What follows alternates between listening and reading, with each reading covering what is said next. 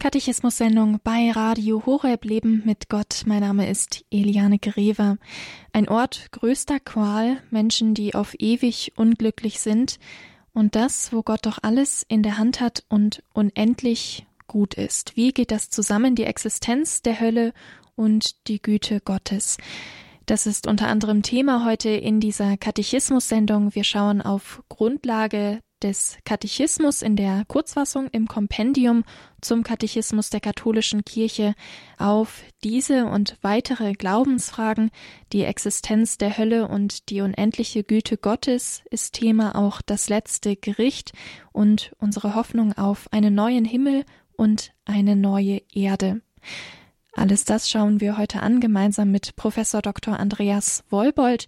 Er ist Inhaber des Lehrstuhls für Pastoraltheologie an der Ludwig-Maximilians-Universität in München. Wir starten direkt mit dieser ersten Frage, die Existenz der Hölle und die unendliche Güte Gottes. Wie geht das zusammen? Diese Frage stellt das Kompendium unter der Nummer 213 und wir hören jetzt Professor Dr. Wolbold. Er liest diesen Artikel aus dem Kompendium und erklärt ihn uns. Wie verträgt sich die Existenz der Hölle mit der unendlichen Güte Gottes? Gott will zwar, dass sich alle bekehren, aber er hat den Menschen frei und eigenverantwortlich erschaffen und respektiert seine Entscheidungen. Darum ist es der Mensch selbst, der sich in völliger Autonomie freiwillig aus der Gemeinschaft mit Gott ausschließt wenn er bis zu seinem Tod in der Todsünde verharrt und die barmherzige Liebe Gottes zurückweist. Die Hölle, ein tiefes Geheimnis, das man wahrscheinlich nicht ohne Gänsehaut, ja ohne innere Erschütterung überhaupt denken kann. Dass es möglich ist, dass Menschen endgültig, ohne Möglichkeit der Umkehr, ohne Milderung von Gott verstoßen sind, dass sie verdammt sind, dass sie also existieren, nicht einfach tot sind, aber existieren in einem ewigen Widerspruch zu sich selbst, also in einer ewigen Qual, sich selbst zu verurteilen, sich selbst eben nicht annehmen zu können, weil sie Gott, Gottes Liebe nicht angenommen haben. Damit haben wir auch schon die Antwort auf die Frage, die viele Menschen umtreibt oder gar die Existenz der Hölle schlichtweg leugnen lässt. Wenn Gott doch gut ist, wenn Gott die Liebe ist, warum kann er dann nicht diesen Menschen auch einen letzten Ausweg geben? Also irgendwo sozusagen einen göttlichen Schleichweg eröffnen, dass sie eben doch noch in den Himmel kommen. Wir können es wahrscheinlich letztlich nicht begreifen, aber wir können es erahnen.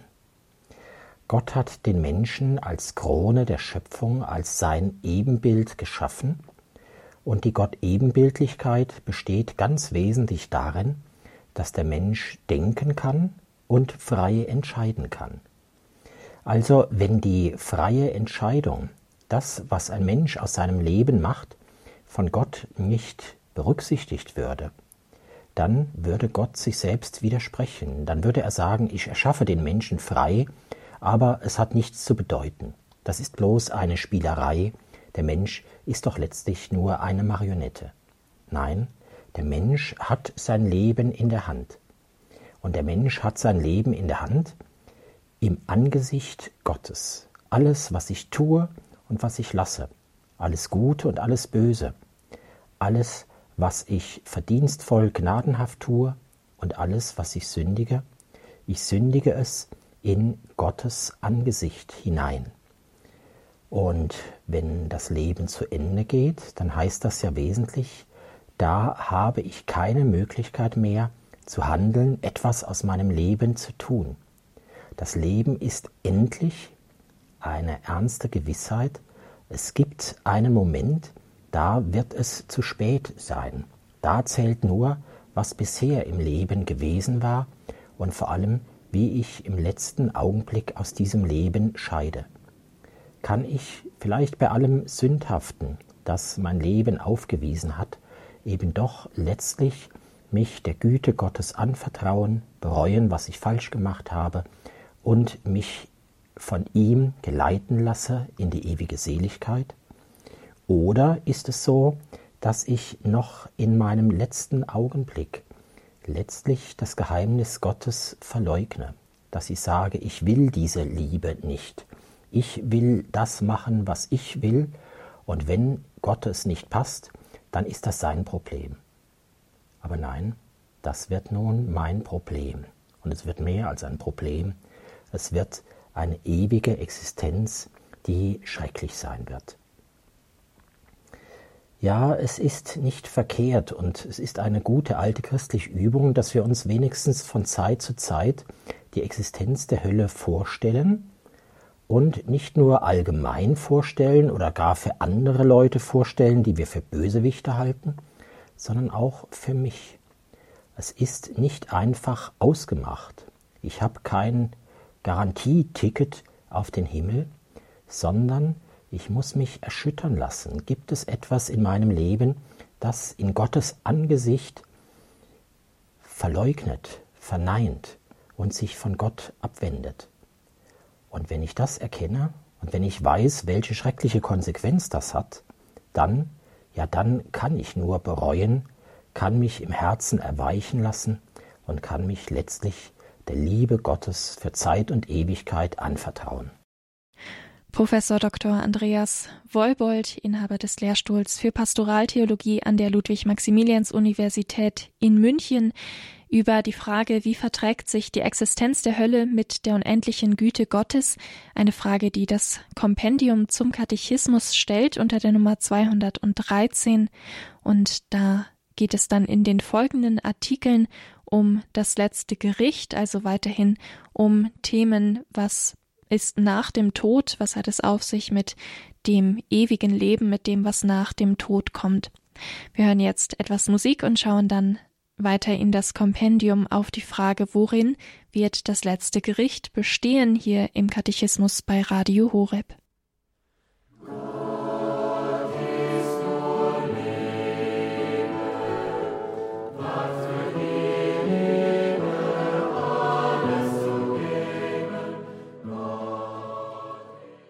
Katechismus bei Radio Horeb.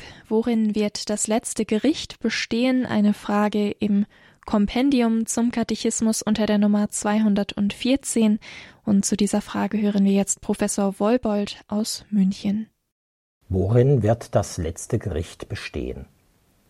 Das letzte, allgemeine Gericht wird im Urteil zum seligen Leben oder zur ewigen Verdammnis bestehen.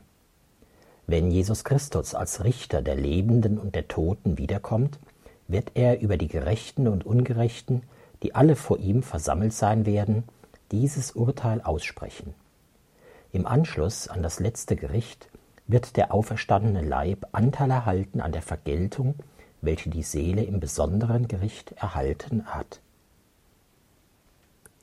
Das besondere Gericht, das allgemeine oder letzte Gericht, was sind diese beiden Wirklichkeiten, die doch so eng miteinander zusammenhängen?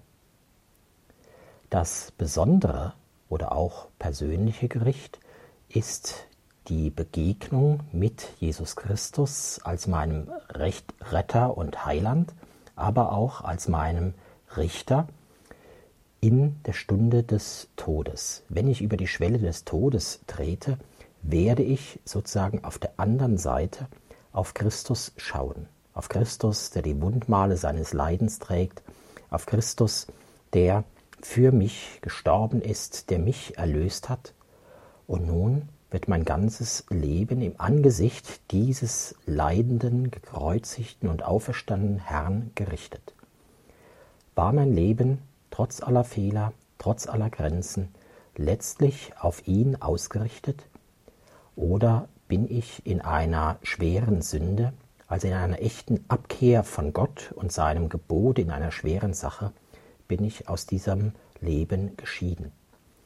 Und so wird in der Stunde des Todes bereits das ewige Schicksal eines Menschen entschieden.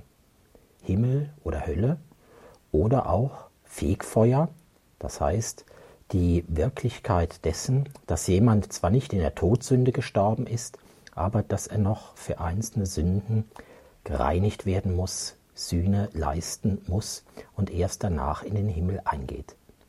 Das also ist das besondere Gericht. Und da möchte man sagen, da ist doch alles Entscheidende geschehen. Wozu gibt es dann noch ein allgemeines Gericht am Ende der Tage, wenn Christus wiederkommen wird in Herrlichkeit, seine zweite Ankunft?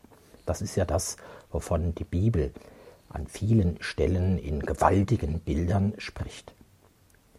Nun, all das, was das Leben eines einzelnen Menschen ausgemacht hat, das hat ja Auswirkungen auf andere. Selbst das, was ich im Verborgenen getan habe, wovon nur Gott weiß, dass ich der Täter gewesen war, einmal wird es vor aller Welt, vor allen Menschen und allen Engeln zum Vorschein kommen. Beim allgemeinen Gericht wird jeder Einzelne gerichtet, aber eben im Angesicht der Welt, der Menschheit und der Engel. Und das bedeutet, dass da eine letzte Gerechtigkeit hergestellt wird, die in diesem Leben eben oft nicht erreicht wurde. Eine letzte Gerechtigkeit, das bedeutet, dass auch die, die hier vielleicht die Großen und Mächtigen gewesen waren, die, die sich leisten konnten, zu sündigen und dennoch vor den Menschen groß dazustehen, die Schlauen, die Gerissenen, die anderen Böses getan haben, aber die ungeschoren davongekommen sind. Also all diese letzten Ungerechtigkeiten, die zum Himmel schreien, sie werden an jenem Tag gerichtet werden und das Gericht wird streng sein für die, die eben mit stolz erhobenem Haupt so gelebt haben, als ob es Gott nicht gegeben hätte. Also die Sehnsucht danach, es muss doch Gerechtigkeit werden auf der Welt. Es kann doch nicht sein, dass diese Menschen eben hier die Nase vorn haben, die abgrundtief böse sind. Ja, die Antwort Gottes ist das letzte Gericht Jesu Christi. Einmal wird alles ans Tageslicht kommen und dann wird streng gerichtet. Kein Mensch soll denken, wenn ich hier auf Erden ein großer und starker bin, dann kann ich machen, was ich will.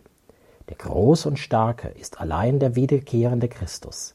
Und in jener Stunde werden die, die hier hochmütig das Haupt erhoben haben, eben ganz vor Angst vergehen, weil dann ihre Stunde geschlagen hat, dass an ihnen die Gerechtigkeit Gottes in Erfüllung gehen wird.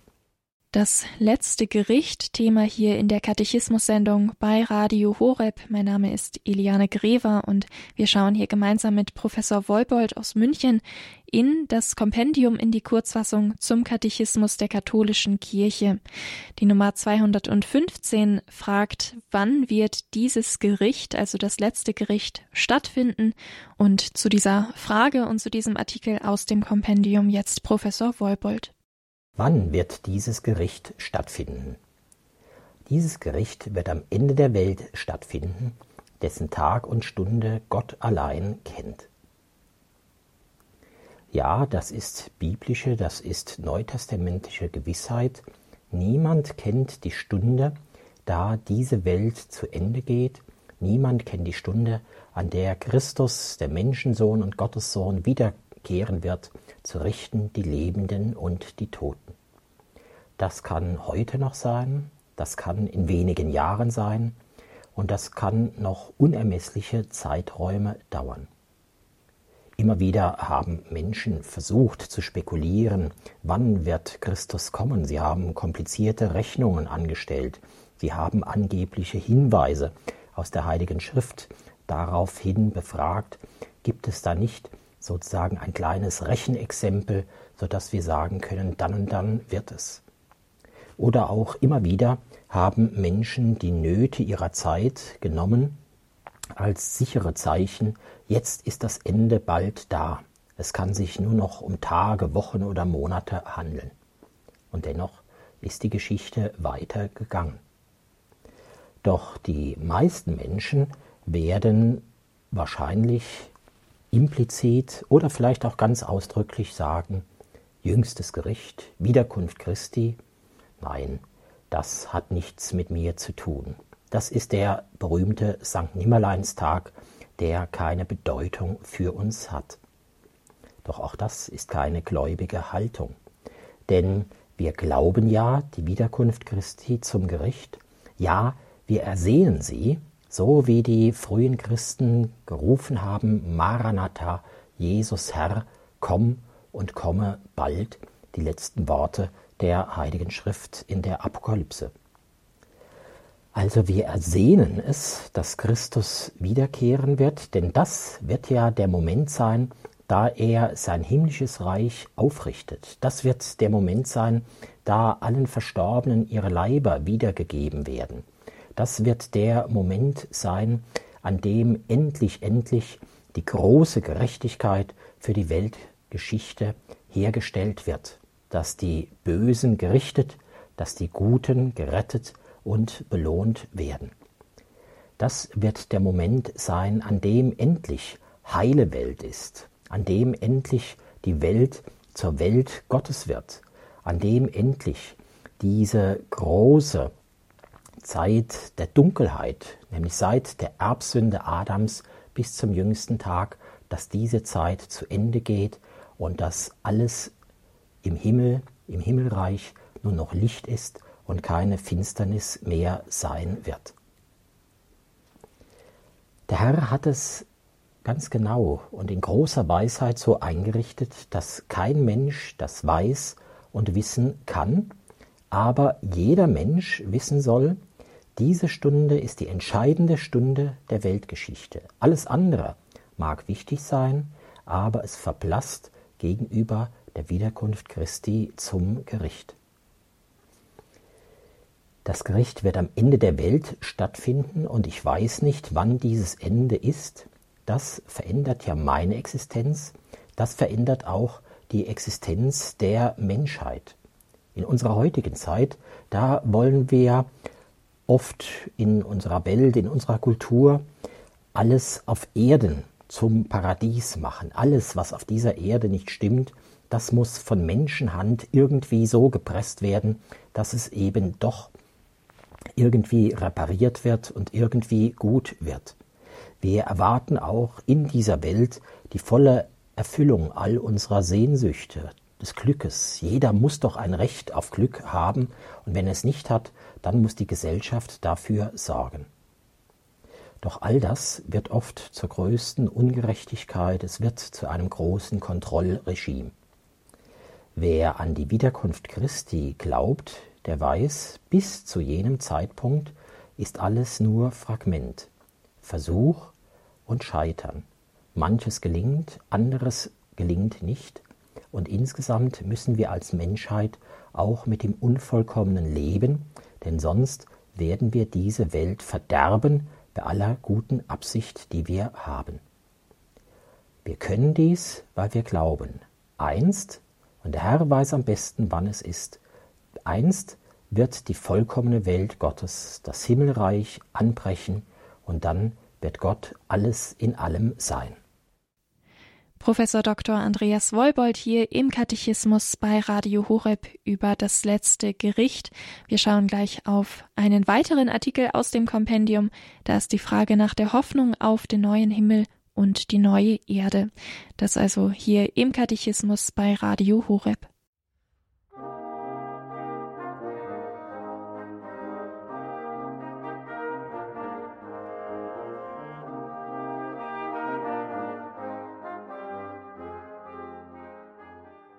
Radio Horeb Leben mit Gott in der Katechismus-Sendung. Wir schauen in das Kompendium, in die Kurzfassung zum Katechismus der katholischen Kirche. Und jetzt lesen wir unter der Nummer 216 gemeinsam mit Professor Dr. Andreas Wolbold, was ist die Hoffnung auf den neuen Himmel und die neue Erde? Nach dem letzten Gericht wird auch die ganze Welt von der Sklaverei der Vergänglichkeit befreit werden – und mit dem Anbrechen des neuen Himmels und der neuen Erde an der Herrlichkeit Christi teilhaben. Damit wird das Reich Gottes vollendet, das heißt der Heilsplan Gottes, das all in Christus wieder unter ein Haupt zu fassen, alles, was im Himmel und auf Erden ist, wird endgültig verwirklicht sein. Gott wird dann im ewigen Leben alles in allen sein. Was für eine großartige Hoffnung, unüberbietbare Hoffnung, unübertreffliche Hoffnung. Einst wird kommen der Tag, an dem das Reich Gottes in Fülle anbricht. Einst wird kommen der Tag, da Himmel und Erde nicht mehr den jetzigen von uns beobachtbaren Gesetzen gehorchen, sondern ein neuer Himmel und eine neue Erde sind, also eine paradiesische Welt, eine Welt, in der Gott in den Menschen ist, die Menschen in Gott sind, alles ist gut in diesem Reich Gottes. Was heißt das? Das heißt, wer diese Hoffnung hat, der kann in dieser Welt geduldig sein. Nicht die Hände in den Schoß legen, nicht zu allem Ja und Amen sagen, ganz und gar nicht. Aber er kann sich damit zufrieden geben, dass wir Menschen Versuche machen, dass wir Menschen das ein oder andere gut machen können, anderes bei aller guten Absicht vielleicht eben doch im Grunde eher verschlimmbessern und vieles einfach hinnehmen müssen. Dazu zählen etwa auch die Realität von Krankheit und Sterblichkeit, die Realität von Scheitern, von Unverständnis, auch von einer Liebe, die erkaltet ist und vieles andere mehr. Unsere Welt bis zu dieser neuen Erde und diesem neuen Himmel. Unsere Welt ist eine unvollkommene Welt, eine Welt, die in gewisser Weise wie in einem großen Schatten lebt, wo eben nur manches schemenhaft erkannt werden kann, vieles andere bleibt uns verborgen. Wenn oft die sogenannte Theodizee-Frage gestellt wird, also die Frage, wie kann Gott das Leid zulassen, wie kann Gott Irrtum Bosheit zulassen? Wie kann Gott zulassen, dass die Welt so ist, wie sie ist? Dann ist die Hoffnung auf den neuen Himmel und die neue Erde wohl die beste, die gültigste Antwort auf diese Theodizee-Frage. Das ist die Antwort, die Gott selbst gibt. Sein Heilsplan ist nicht, diese Welt mit einem Klacks sozusagen umzupolen, zu einer neuen Welt zu machen, sondern dass die jetzige Weltzeit bis zur Wiederkunft Christi eine Zeit der Prüfung, der Bewährung ist, eine Zeit, die unter dem Stichwort der Kreuzesnachfolge steht. Also all das, was scheinbar gegen die Existenz und die Güte Gottes spricht, ist in Wirklichkeit eine Gelegenheit, dass wir am Kreuz Christi teilhaben, dass wir darin gereinigt werden, dass unsere Haltung selbstloser wird, dass wir uns auch in der Bereitschaft zu Opfer und Verzicht eben einüben und dass wir schließlich mit ihm uns bewähren und aus dieser Welt in das Himmelreich scheiden können. Ja, der neue Himmel und die neue Erde gibt uns die Gewissheit, dass auch all das, was in dieser Welt scheinbar gegen Gott spricht, in Wirklichkeit seine Vorsehung ist. Er führt uns auf einem Weg. Dieser Weg ist noch nicht das Ziel. Dieser Weg ist oft scheinbar Gott fern. Scheinbar sind die Kräfte des Bösen viel mächtiger als alles andere, so wie bei Christus selbst in seiner Passion. Wer aber an ihn glaubt, der weiß, gerade die Stunde der Finsternis, das ist die Stunde des Umschlags, und wir dürfen da am meisten, am reinsten hoffen. Und diese Hoffnung ist nicht einfach nur ein die Zähne zusammenbeißen und zu sagen, trotzdem, ich gebe nicht auf, sondern die Hoffnung ist die Gewissheit. Einmal wird diese Leidens- und Kreuzeszeit ein Ende haben. Einmal darf auch ich, ja einmal darf die ganze Menschheit sprechen, es ist vollbracht. Und dann werden wir, wenn wir zu Gott die Treue gehalten haben, eingehen in die ewige Seligkeit des neuen Himmels und der neuen Erde. Das sagt Professor Dr. Andreas Wolbold. Er ist Inhaber des Lehrstuhls für Pastoraltheologie an der Ludwig-Maximilians-Universität in München. Wir haben heute gemeinsam in das Kompendium geschaut, in die Kurzfassung zum Katechismus der katholischen Kirche, Fragen nach der Existenz der Hölle, der Vereinbarkeit der Existenz der Hölle mit der unendlichen Güte Gottes haben uns beschäftigt, auch das letzte Gericht und gerade die Hoffnung auf den neuen Himmel und die neue Erde. Ein herzlicher Dank an Professor Wolbold für die Ausführungen, für die Erklärungen zu den entsprechenden Lehraussagen der katholischen Kirche. Ein herzlicher Dank geht auch an die katholische Wochenzeitung Die Tagespost für die Zusammenarbeit zu dieser Reihe. Was wir glauben, der Katechismus erklärt, eine Reihe, zu der auch diese Sendung gehört. Wir beschäftigen uns hier nach und nach mit dem gesamten Kompendium der Kurzfassung zum Katechismus der katholischen Kirche und gehen so nach und nach die gesamte Lehre unseres christlich-katholischen Glaubens durch. Wenn Sie Sendungen aus dieser Reihe oder auch die heutige Sendung nochmal nachhören möchten, dann schauen Sie gerne vorbei auf horeb.org, dort dann im Podcast-Bereich der Mediathek unter der Rubrik Was wir glauben. Oder gerne auch in der Radio Horeb App. Mein Name ist Eliane Grever. Ich wünsche Ihnen Gottes reichen Segen, weiterhin viel Freude mit unserem Programm hier bei Radio Horeb Leben mit Gott.